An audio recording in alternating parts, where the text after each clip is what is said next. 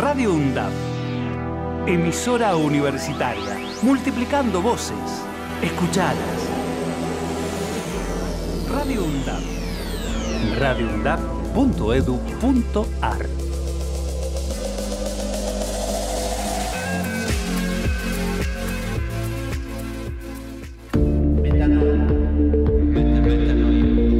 Los grandes medios de comunicación nos quieren imponer. ¿Sobre qué temas hablar? Es por eso que debemos Romper con el cerco mediático. Romper con el cerco mediático.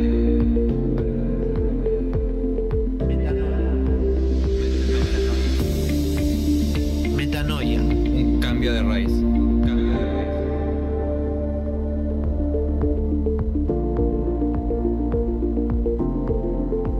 Muy buenas tardes a todo el mundo, bienvenidos a una- un nuevo programa de Metanoia. Aquí les habla Álvaro Vidal.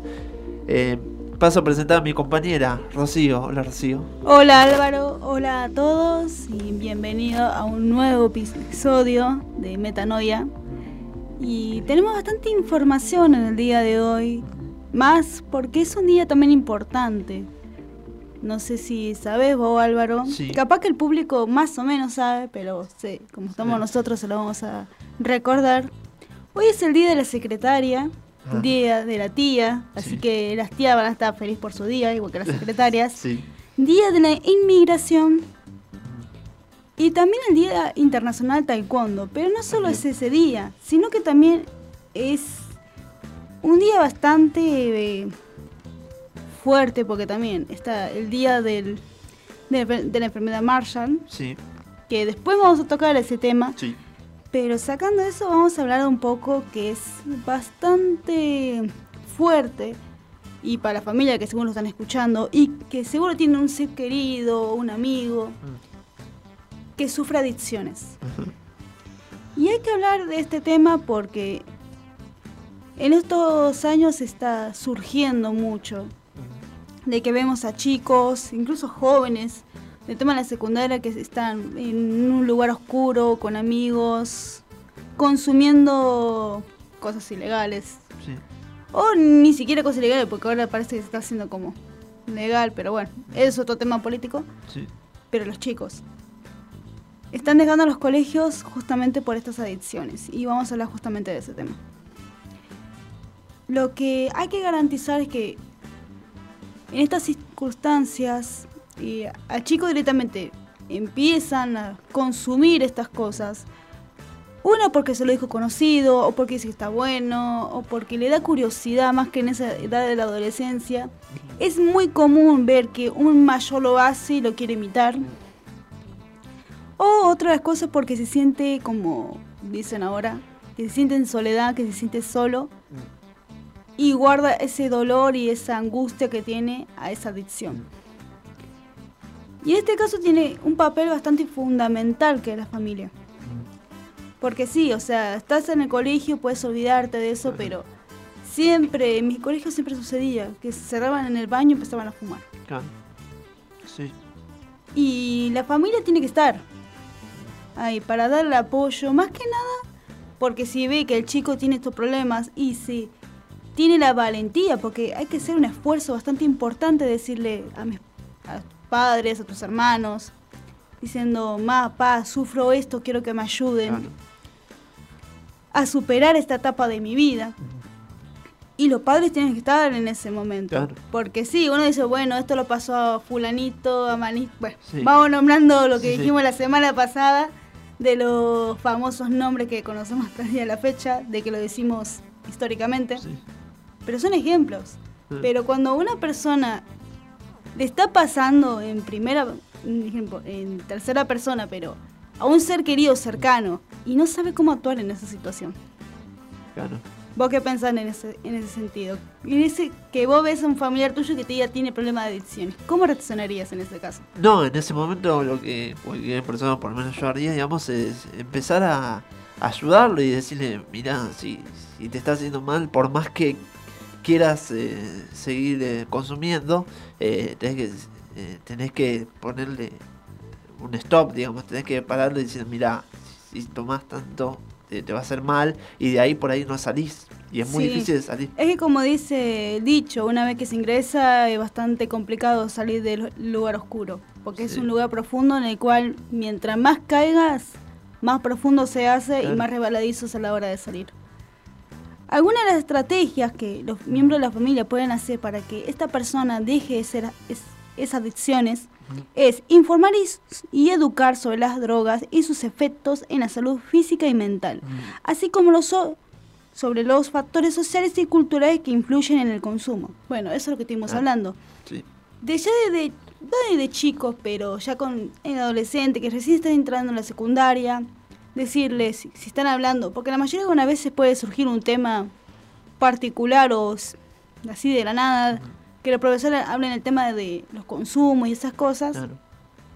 Y hay que explicar a los chicos, bueno, esto está mal, por esto, por esto, te puede traer consecuencias, te pueden traer adicciones, porque, vamos a ser sinceros, las adicciones no solamente son por las drogas, sino también Claro. por el alcohol. El alcohol, aunque no lo crean directamente, consumir constantemente alcohol llega a un punto de adicción que no te das cuenta y estás consumiendo las 24 horas. Ah. Te levantás, qué sé yo, tomas un whisky o tomas cerveza, Claro. suponer. Sí, sí. Y es lo primero que haces y hasta que te dormís haces exactamente lo mismo. Eso también es una adicción. Y podemos hablar de miles y miles de adicciones. sí. Pero eso, eso es otro tema que no vamos a poder poner acá en el programa porque se hace Claro. muy largo. Exacto. Bueno, desmitificar creencias falsas o erróneas sobre las drogas y fomentar una actitud crítica y responsable sobre el frente al consumo. Establecer normas claras y coherentes sobre el consumo de drogas en la familia, basadas en el diálogo y el consenso. Explicar las razones y las consecuencias de las normas y hacerlas cumplir con firmeza pero sin violencia. Evitar actitudes extremas como el autoritarismo o la permi- permisividad. Bueno, en este caso lo que tenemos que hacer, si el chico o chica que tiene estas adicciones y quiere ayuda, lo que tiene que hacer directamente es no como atacarlo con o ser pesimista o directamente Claro. ser prepotente, sino como consolarlo, que es lo que más necesita el chico. O la chica o, Sí, sí. o cualquier género, no vamos a excluir a nadie, que sufra eh, estas adicciones es sentarlo, como la mayoría siempre hace, hablar como personas adultas, contenerlo, escucharlo, ver desde cuándo empezó a, a consumir estas adicciones, cómo poner un freno, pero con autoridad, no, con firmeza sí, diciendo, si vos no si vos no das un top a esto, esto va a poder continuar con esto, va a seguir perjudicándote tu vida general, no solo en el ámbito laboral, sino en el amoroso, social, personal inclusive, y te va a arruinar para el resto de tu vida. Así que lo que hay que hacer es, como diciendo, darle como conciencia a la persona, pero sin atacarlo. Claro. Porque si vos atacás a esa persona, esa persona no va a confiar en vos y va a seguir consumiendo a escondidas, que es lo peor que puede hacer. Y no sabes cómo poder reaccionar también. Sí, porque hay gente que también, eso es lo que trae las consecuencias de las adicciones. Cuando vos le hablas algo que está mal, piensa diciendo, ¿cómo me puedes decir eso? Y ya te va como prepotente y atacándote Claro. constantemente. Pero lo hace por el hecho de que está defendiéndose de algo que vos mismo dijiste. Pero porque no puedes resolver esa situación, ya que nunca te sucedió, esperemos que nunca pase, pero si llega a pasar, hay que hablar con cau- cautela, con tranquilidad, sentarlo, capaz, si quieren tomar, lo mejor les recomiendo un mate. El mate siempre ayuda, Sí. porque el café puede ser que te tire para arriba, pero bueno, dependiendo de las personas. Pero siempre hablando con tranquilidad y escuchando a la persona, que es lo primordial para ayudar a la gente que sufre de estas adicciones. Lo mismo, fomentar una comunicación fluida y abierta entre los miembros de la familia. Escuchar activamente las opiniones, sentimientos y necesidades de cada uno. Exp- expresar el afecto, apoyo y reconocimiento. Resolver los conflictos de forma pacífica y constructiva. Evitar los gritos, las amenazas y ofendas. Otro también que podemos hacer para estas personas Sí. es que directamente hagan como un deporte o que hacer de la casa, como un ejemplo. O dividirse directamente los trabajos del hogar, dependiendo de la edad de cada persona, para que se vaya como incluyéndose en esos ámbitos y dejando de lado las adicciones. Funciona. Hay que hacerlo habitualmente, no como una vez, dos veces y ya está. Claro. No. Hay que hacerlo transitoriamente, llevarlo por esos caminos, qué sé yo, directamente, eh, supongamos, el padre quiere hacer tenis Mm, y el hijo está sufriendo esta, esta situación que le diga al padre, acompáñame a este deporte. claro. Capaz que le gusta, capaz que directamente empieza a hacer un nuevo deporte, algo que lo ayude a olvidarse de esas adicciones y a consumir, qué sé yo, otras cosas como agua, fruta, chocolates inclusive, Sí, o proteínas. claro. Pero siempre llevándolo del lado positivo y el lado de la vida natural Mm, y de buena salud directamente para que esa persona vaya saliendo de a poco de ese lugar como... ¿Cómo es? Como- no sé si viste la película El Aro, directamente donde sale la chica Sí. que está como en el pozo. Sí. Bueno, en esa situación se encuentran las personas de adicción. Claro. Incluso la persona también que está en depresión, la Sí. misma situación. Se encuentra en un hoyo que cae más profundo y cuando quieren salir como más rebaladizo. Sí, Mientras más quieren salir, cuando más caen, más complicado es a la hora de salir. Y esto ayuda inconscientemente, sin que se dé cuenta, a salir directamente de ese proceso. Cuando menos se da cuenta, ya, se- ya estará libre de adicciones. De hecho, está el tema de las rehabilitaciones, que también, También. ayuda a eso mucho, sí. pero es una continuación Mm, en que las rehabilitaciones para las adicciones y la familia, como los seres queridos, tienen que ayudarlo sí, a evitar ese pro- eh, que consuma nuevamente. Porque si vuelve a consumir después de rehabilitarse, es complicado. De hecho, hay muchas series de ese tipo. sí. Así que hay que estar con ellos continuamente y no dejarlos solos. Exactamente. Y bueno, como comentabas también al principio, hoy es el Día Mundial del Síndrome FAPA o también conocido síndrome Marshall.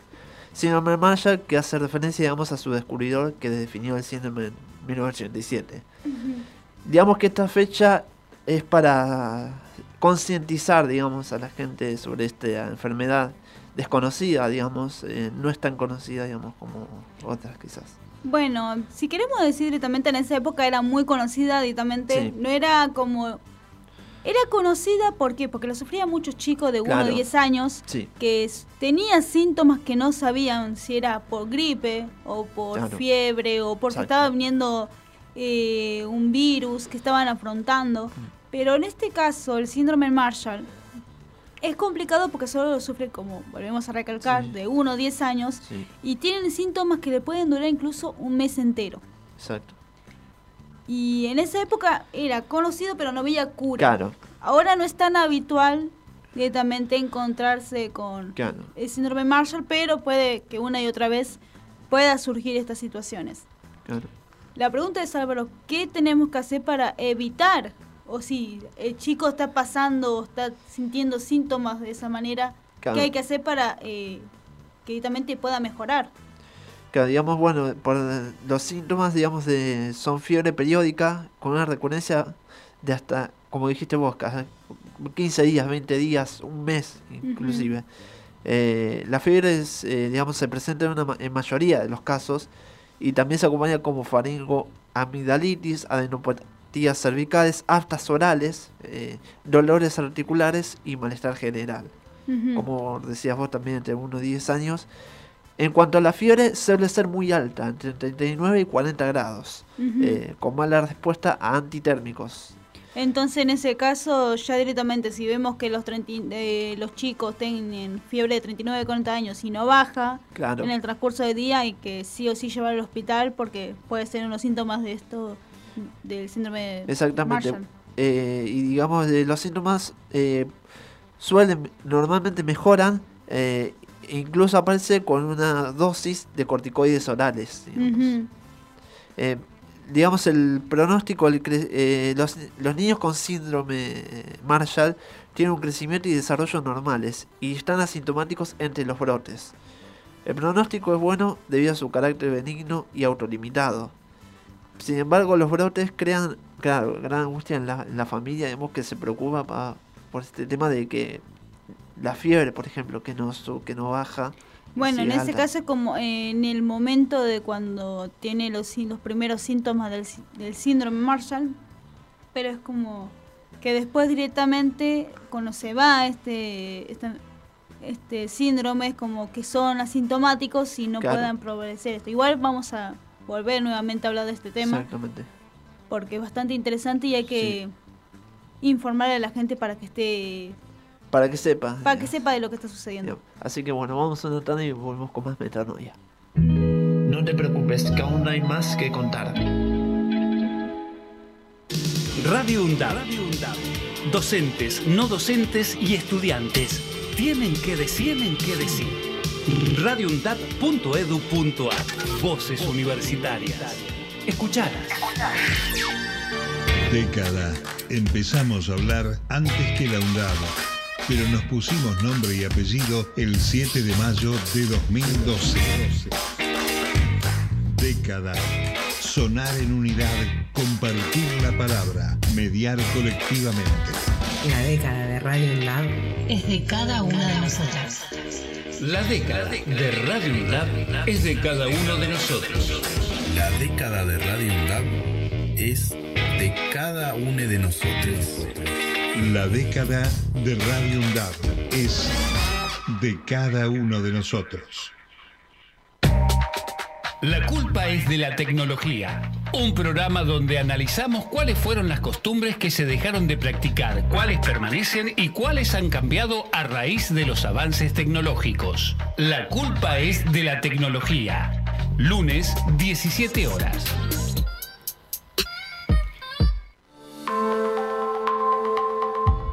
Yo olvido dictaduras. Tú olvidas la represión.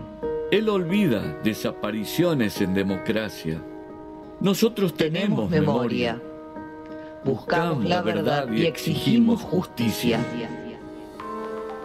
Es un mensaje de la Red Interuniversitaria de Derechos Humanos. Deporte sostenible, gestión deportiva y desarrollo sostenible. Deporte sostenible, salud, cultura, medio ambiente e inclusión social. Todos los martes de 13 a 14 horas.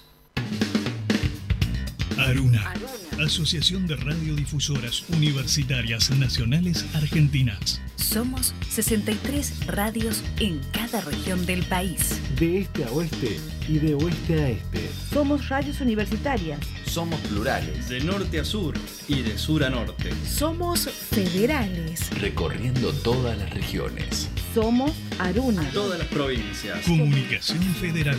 Desde nuestras universidades. Aruna. Aruna. Asociación de Radiodifusoras Universitarias Nacionales Argentinas. Estás escuchando Metanoia.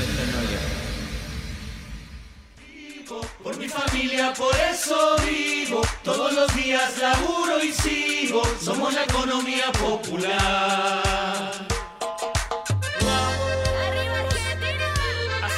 Bueno, volvimos con más metanoia. Así que, bueno, vamos a hablar, Rocío, ¿te parece un poco de ahora de economía popular? Justamente como lo dice el tema que lo presenta. De hecho, hasta el día de hoy lo sigo escuchando, está bastante bueno el tema. Sí.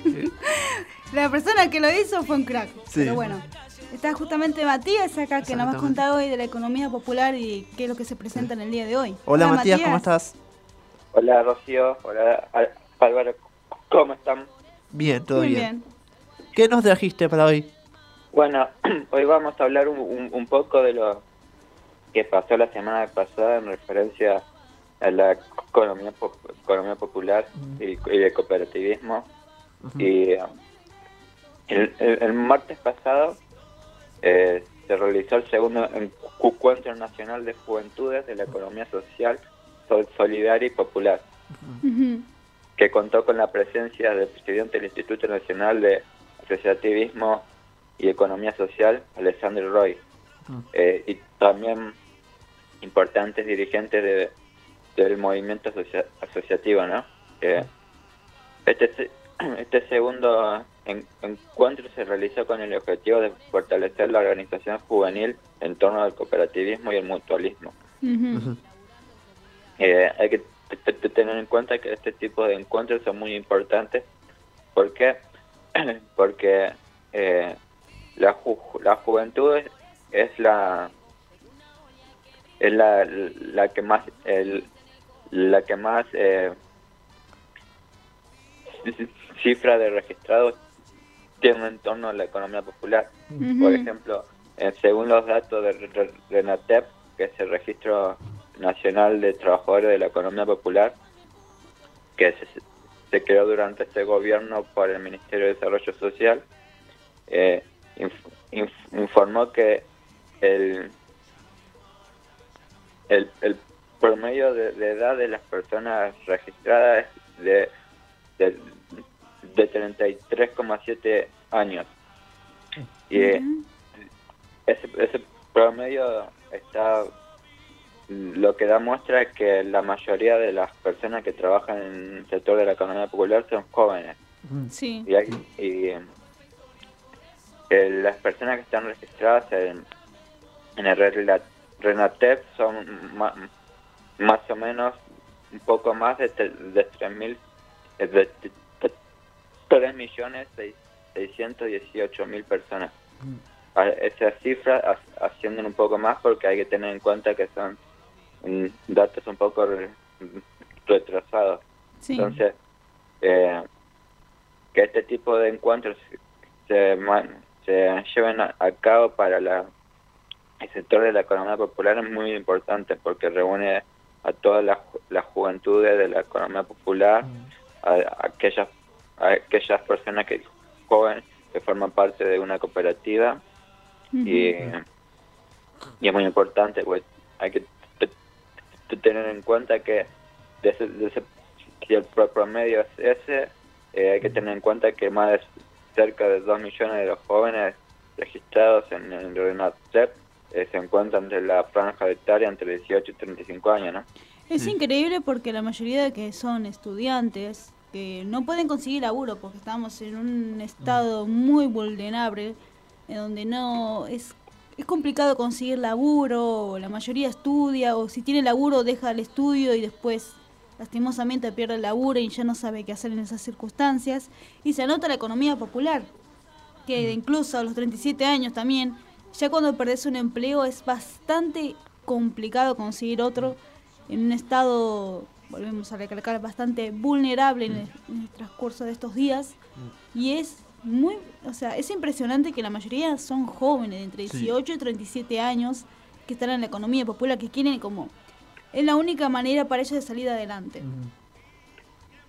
Sí, eh, no, es, es una, una solución que encuentran los jóvenes para conseguir la, eh, el trabajo, ¿no? Porque eh, al haber muy poco trabajo en el sector privado y hay que tener en cuenta que, por ejemplo, también los, en el Relatep, el RENATEP, eh, una de las cifras que, que, muestra es que en nueve provincias de Argentina hay más trabajadores de la economía popular que personas asalariadas en el sector privado. Sí, eso sí, es verdad. De hecho, en las cooperativas, me, yo tengo conocidos que trabajan en la cooperativa y me dicen que trabajan, yo no sé cómo se maneja en otros lugares, pero supongo en la localidad de Garnica directamente, las personas que tienen la cooperativa no solo te trabajan, sino también estudian ahí para poder eh, rendir directamente y tener algo de ganancia. Pero la mayoría de los jóvenes son padres padres que no pueden conseguir laburo porque terminaron el secundario y no tuvieron la posibilidad de hacer una carrera universitaria o un técnico una facultad. Y directamente se les complicó eso y sí o sí salieron como esta oportunidad de trabajar en la economía popular. ¿No, Matías? Sí, es, es, es una forma de, de, salir adelante, de hacer... Eh, es producirnos nuestro propio trabajo y, llevar a, adelante en lo que um, lo, que uno estudió también, ¿no? Porque también hay que eh, también hay que tener en cuenta que em, muchos sectores de cooperativismo también son eh, eh, estudiantes y graduados de universidades. Sí, también, de hecho, con conozco gente que terminó el secundario, terminó el universitario inclusive, Y está complicado el tema, como decís vos, el todo privado. Porque sí o sí, o si buscan empleo es para tener tres años o cuatro años de experiencia para poder ingresar ahí. O si no, directamente saber cuatro idiomas y te piden un montón de requisitos con los cuales los chicos no pueden acceder a ellos. Y sí o sí terminan en, estas circunstancias que es una salida para ellos. Puede ser eh, recíproca o no, pero alguna vez se convierte en definitiva. Sí, y para hablar un, un, poco acerca de este encuentro, eh, eh, les, traje un, un, un, un, audio del presidente de Linares que mm. relata un, poco de lo que se habló durante este encuentro. Todos estos días se habló muchísimo de un voto de los sectores populares que tenían que ver con que justamente un montón de trabajadores no se sentían amenazados por la pérdida de derechos porque no tienen derechos. Y eso es verdad. Con lo cual nosotros, nuestra agenda política es justamente mostrar cómo se construye el derecho de los trabajadores sin derechos. Y eso es fundamental en la agenda política. Nosotros en Argentina instalamos una figura que ahora se discute a nivel mundial, que es la del trabajador social y la trabajadora social. Todos ustedes que están en cooperativa son considerados como trabajadores asociados y asociados. Y del otro lado también trabajadores en relación de dependencia. Los trabajadores en relación de dependencia hoy tienen derechos que tienen que ver con una tradición de lucha. Nosotros tenemos que construir las instituciones que prevén los derechos de los trabajadores y los trabajadores asociados. El sector cooperativo está creciendo muchísimo. En los últimos dos años hemos organizado 100.000 puestos de trabajo en las cooperativas. 100.000. Cualquier empresario que abra una empresa y abre 150 empleos se tapa de bien. Nosotros organizamos 100.000 puestos de trabajo. Hoy más que nunca es fundamental construir, construir positivamente cuál es el camino para que los trabajadores sin derechos tengan derechos. Bueno, ese camino es el camino de la valorización. Tenemos que valorizar el trabajo asociado. Bueno, ahí escuchábamos las palabras de Alex Roy.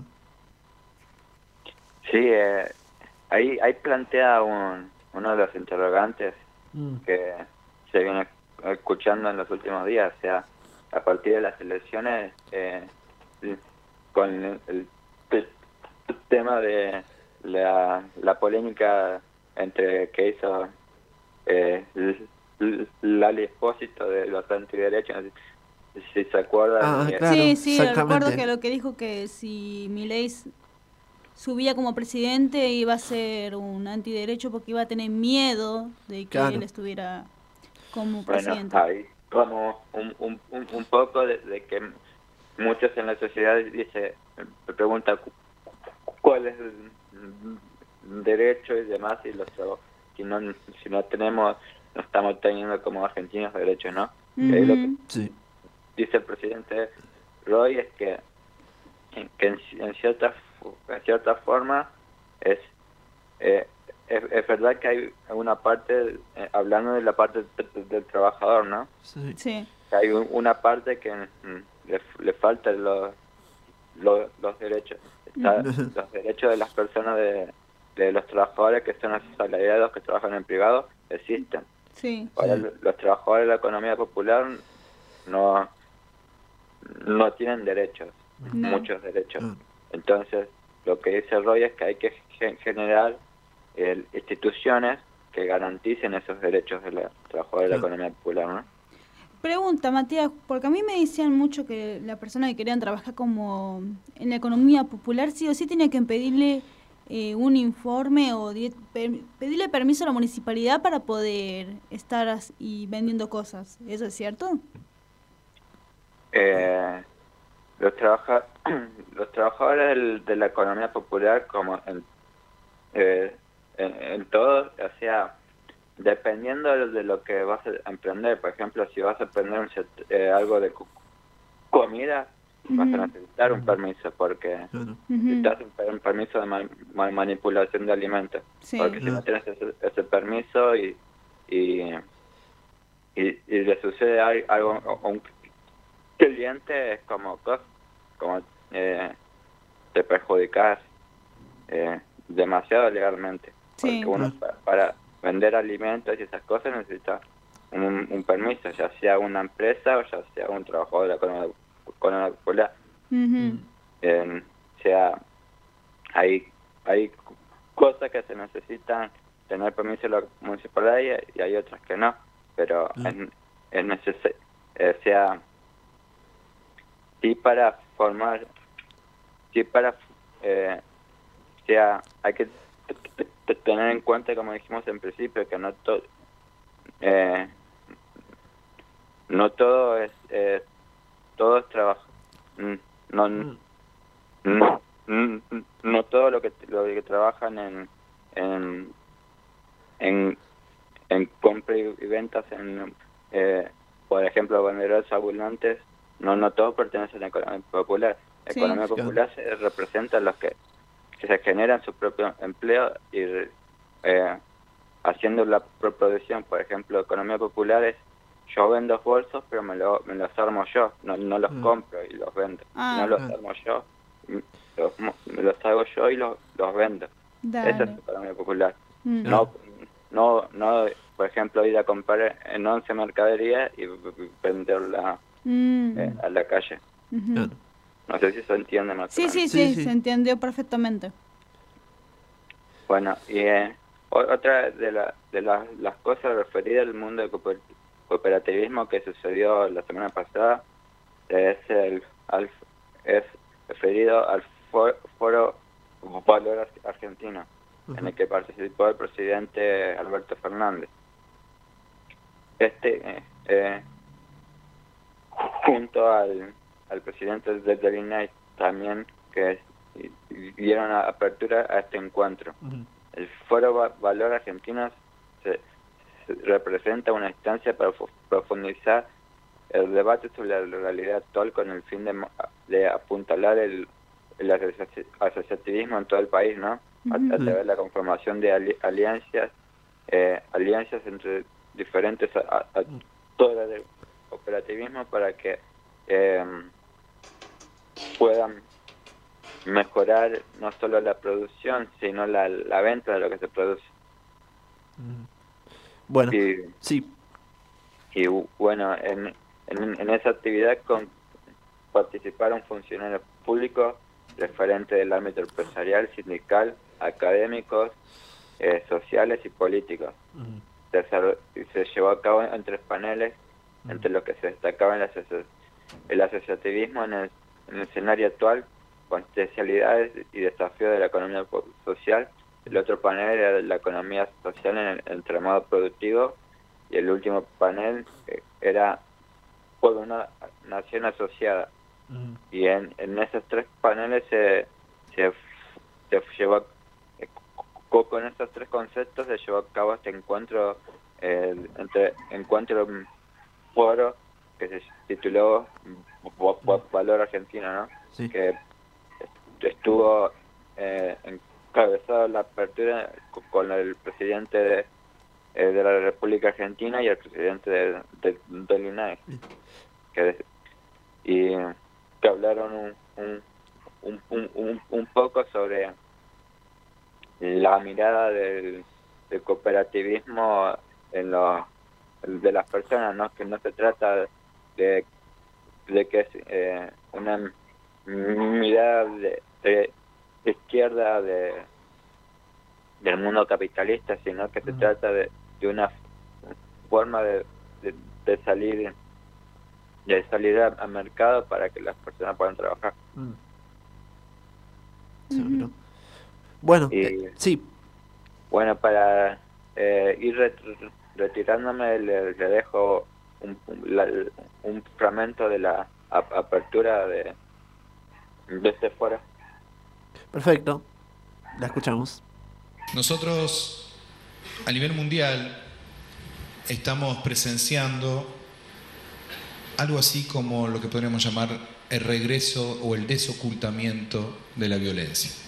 Durante muchos años hemos eh, vivido en una especie de, de negación de la realidad del mundo. La pandemia, la guerra, las transformaciones ambientales expresadas en nuestro país a través de la sequía, nos ha puesto cara a cara con la realidad de la violencia del mundo. Violencia a la cual se agrega los límites que enfrenta el capitalismo a nivel mundial los límites del capital para organizar el conjunto de la sociedad, pero también los límites del Estado cada vez más exigido y cada vez más cuestionado. Y en ese sentido el cooperativismo, el mutualismo, tiene un potencial enorme para hacer frente a esa violencia creciente que acecha el mundo. ¿Por qué? Porque básicamente el cooperativismo y el mutualismo fue pensado para construir la paz. ¿Y de qué se trata esto? De terminar con prejuicios, de terminar con preconceptos, de aceptar definitivamente que hay una forma de desarrollo social que no se concentra exclusivamente en el capitalismo privado.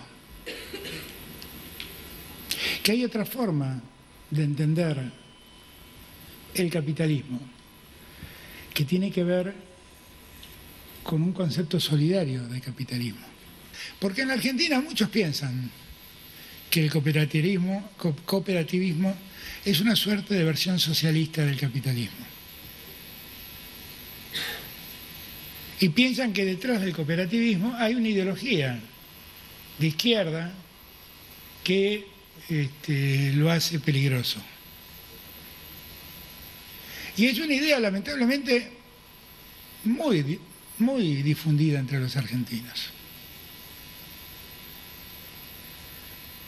La verdad que conozco socialistas de todos los colores, perdón, este, cooperativistas de todos los colores, de muchas ideologías políticas. Pero lo que veo en un cooperativista o en un mutualista es un valor permanente, es el valor de la solidaridad. La noticia en la Argentina es que Argentina entró a los BRICS y eso a nosotros nos pone muy felices. La noticia en el mundo es que los BRICS empezaron a discutir utilizar otra moneda en el intercambio comercial. Y eso acá pasó desapercibido. Acá nadie le dio atención. Pero si ustedes miran los noticieros de Estados Unidos, la desesperación cunde porque eso termina con el dólar como patrón de valor. O lo pone en jaque, por lo menos. O lo pone en jaque. Es hora de que repensemos la economía, porque estamos en un tiempo de cambio. Y en ese repensar la economía, el cooperativismo y el mutualismo tienen un rol central. Yo lo que les pido a ustedes es que tomen estas palabras de reflexión para que no bajen los brazos, porque también estamos en un tiempo en donde parte de la Argentina piensa que el cooperativismo es una creación sin futuro. El cooperativismo es enorme, es fuertísimo y es importantísimo para el desarrollo de las comunidades del interior del país. Y hay que impulsarlos, con la misma fuerza que se impulsaron ustedes solos cuando crearon las cooperativas, cuando llevaron adelante sus trabajos, cuando se desarrollaron. Bueno, ahí también tiene que estar el Estado trabajando junto a ustedes, ayudándolos, impulsándolos, dándoles la fuerza que hacen falta. Sigan adelante. Muchas gracias. Los felicito por este encuentro. Gracias, Alex, por tu trabajo y por el encuentro de hoy. Buen día para todos.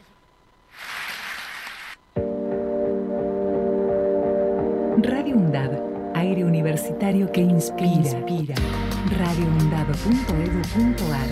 Voces críticas para construir futuro. Seguridad informática no es un juego. Glosario de seguridad informática. Claves robustas, robusta. El acceso a tu correo o cualquiera de tus aplicaciones privadas es muy importante. Trata de que tu clave tenga una longitud mínima de 12 caracteres. Si el servicio te lo permite, usa una combinación de caracteres. Alfabéticos, mayúsculas y minúsculas. Caracteres numéricos y caracteres especiales. Como guiones, asteriscos, signo de admiración, entre otros. No uses como clave datos personales. No uses como clave datos personales. Y palabras que se puedan encontrar en un diccionario. La seguridad informática también depende de vos. Si tenés dudas, ingresa en Campus Virtual Es un mensaje del Consejo Interuniversitario Nacional. Deporte sostenible, gestión deportiva y desarrollo sostenible. Deporte sostenible, salud, cultura, medio ambiente e inclusión social. Todos los martes de 13 a 14 horas. La violencia contra la mujer constituye la vulneración de derechos humanos más común en todo el mundo. Luego de la pandemia, se produjo un incremento alarmante de casos y por eso hoy, más que nunca, decimos, basta. La violencia no solo es física, también puede ser laboral. Este tipo de violencia es una forma de abuso de poder que tiene como fin la exclusión o sometimiento de una mujer. Podemos encontrarlo como agresión física, acoso sexual o violencia psicológica y puede darse verticalmente o entre pares. Si vos o alguien que conoces sufre violencia, comunicate al 144, las 24 horas, durante todo el año.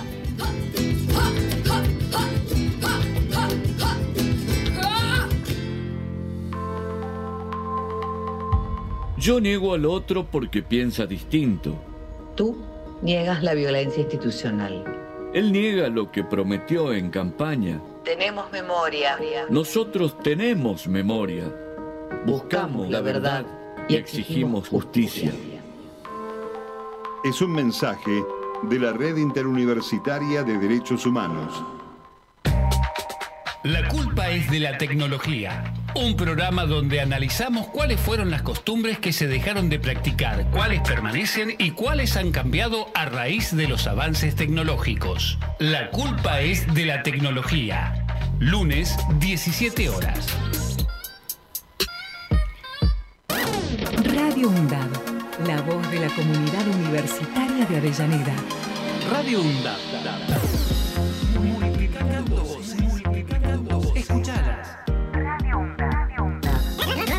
Radio UNDAB. radioundab.edu.ar La radio de la Universidad Nacional de Avellaneda. Volvimos con más Metanoia.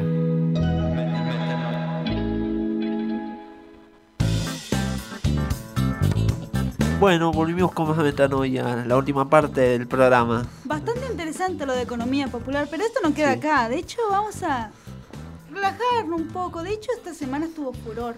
Sí. Más en las películas y series. Porque ahora no sé, después de tanto empecé a volver una, eh, empecé a ver nuevamente series. Pero esta vez es más documental estoy viendo Ah. yo.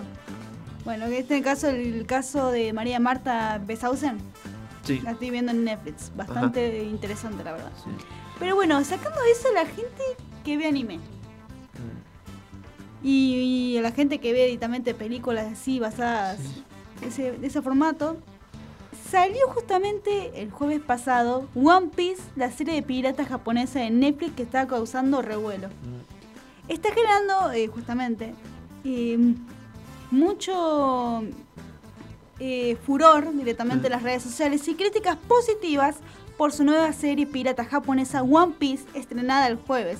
Que de hecho hay que recalcar para la gente que sabe, que de seguro ya vio directamente One Piece, tiene... eh, la serie directamente es presentada en 1999, que sigue teniendo éxito después de mil episodios. Sí. Que es la, la serie de anime más eh, pedida porque One Piece tiene mil, mil episodios, después viene Naruto Sí. y después creo que Dragon Ball Z. Sí.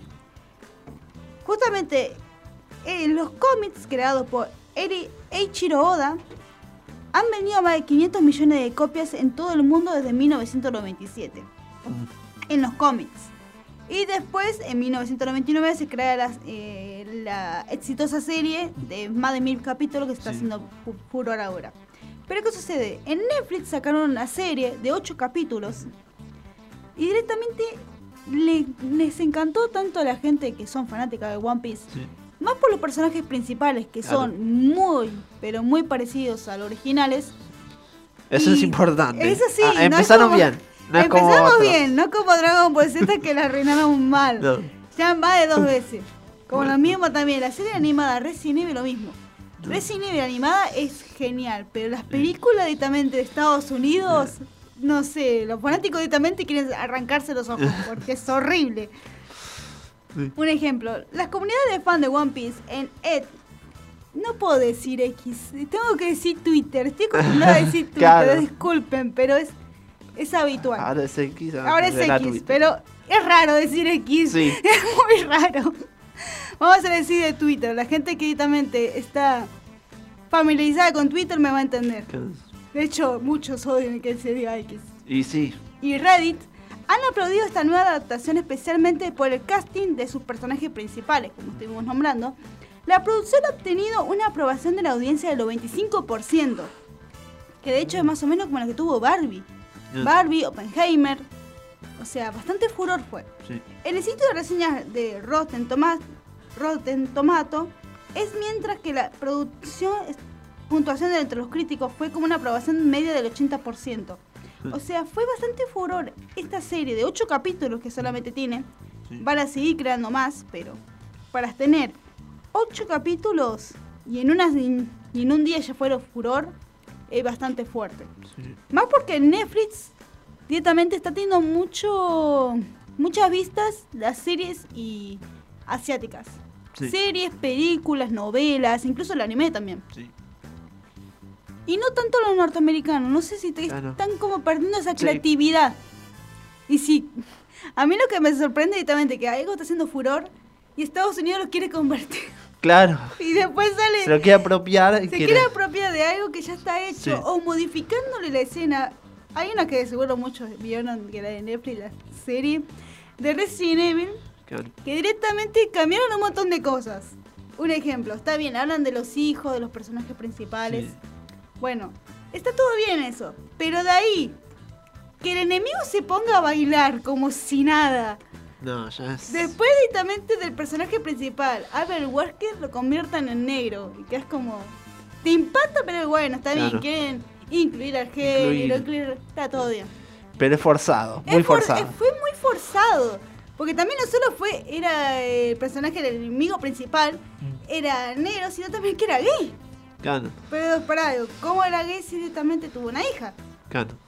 Pero bueno, sacando esas cosas, Hicieron una ensalada quien- de, ensalada de cualquier Está cosa. bien que quieran incluir directamente al LGTB, Claro. directamente a la persona de color, está- lo veo muy perfecto eso. Pero, Pero que no sea como para quedar bien o para que suene, para que quede forzado, como te decía. Más que nada lo hacen para quedar bien y poder ganar Claro. mucho más ranking de lo que está haciendo furor en Asia.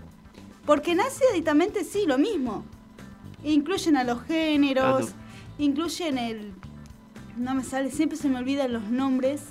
Directamente las cosas sangrientas, no me sale Ah. cómo se- Lo gore. ya, no también pas- pasó con Barbie. Barbie lo mismo. Pero lo- la diferencia es que Barbie fue Claro. furor porque en este caso habla directamente de una mujer empoderada. Claro.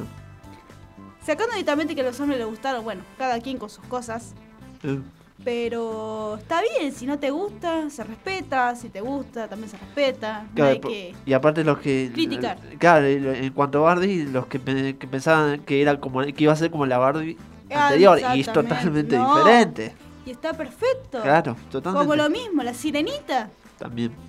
Que hicieron hace una, una nueva forma de película. Sí, Y a la gente no le gustó. claro. Y de hecho ahora que... Porque era morena. Sí, era digamos. morena. Era morena y, y justamente en Twitter sal- salieron todos a criticar como que no, no estaba mal, no se podía hacer eso. Pero, o sea, ya de por sí no Claro. podemos quedarlo con las cosas del pasado. Sí o sí hay que Claro. modificar. Pero hacer algo a la fuerza para querer llamar la... No llamar la atención, sino que la gente te quiera porque estás haciendo algo así. No es tan así que digamos. Ah. Un ejemplo, lo de Barbie funcionó porque directamente es una perspectiva totalmente diferente de lo que es las películas nombradas Claro. anteriores. Que de, incluso la- el tema de Barbie Here también Claro. lo explica, no es que habla directamente de Barbie, sino que Claro. está en contra de cómo es vestida Barbie, de su forma de ser. Y en este caso, eh, One Piece directamente fue furor. Mm. Los personajes se acopian al personaje, hacen las mismas actitudes, los mismos Claro. diálogos, no le cambian nada en particular. Y tienen esa, eh, ¿cómo se llama? Ese diseño, eh, esa forma directamente de 3D. No me sale directamente la, la animación. Ahí está. Ah, La animación está perfecta, porque también Ah. se acopla a lo que es el anime. Ah. No como Dragon Ball. No. Dragon Ball hicieron una cagada. Ga- Cualquier cosa hicieron. Cualquier, de hecho, no me acuerdo cómo se llama la película esa de que de, do- de 2000, la que hicieron primero de Piccolo de Imaku. Sí, creo, No que me era, acuerdo. creo que era 2005, no, 2004. No me acuerdo exactamente el año de la película, pero yo vi la película y digo, ¿qué es esto? ¿Qué es esto? No, nada que ver. No, y aparte esto de que, que a la gente le guste, porque Sí. si a la gente está, en cuanto a One Piece está tan acostumbrada al anime, capaz al principio fue como, bueno, a ver cómo, cómo sale esto. ¿Cómo sale esto? Otra de las cosas que también está haciendo eh, lo que fue furor, eh, Detective Pikachu. Esa, esa sí fue una película que hizo Estados Unidos que estuvo bastante Sí. bien hecha. ¿Por qué? Porque directamente Pokémon es un anime bastante furor Sí. directamente en Japón y en todo el mundo. Sí. Y que Estados Unidos haya puesto en ese formato directamente, más que el gran, el gran actor que hizo el papel de Pikachu, fue glorioso, se comió el papel, como Sí. dicen, pero fue muy querido. Sí. Este, esperemos que también Estados Unidos, si quiere hacer nuevas películas así, como One Piece que está haciendo ahora furor, que sea de esa temática, que se acople Mm. Claro. a lo que es en realidad y no modificarlo. Claro. Y si quiere modificarlo, pero que no sea forzoso. Claro, Así puede ser que la gente le guste. Exactamente. Bueno, eh, hasta aquí llegamos con Metanoia. Muchas gracias a Rocío, muchas gracias al operador. Y Muchas nos encontramos la próxima semana. Sí, sí, totalmente. Con más información, porque nos quedamos con bastante pero, Sí. la vamos a retomar la semana que viene con más metanoia. Espero que disfruten de su día y que siempre está el momento para la música y siempre para informarse. Bueno, buena semana para todos. Chao. Chao.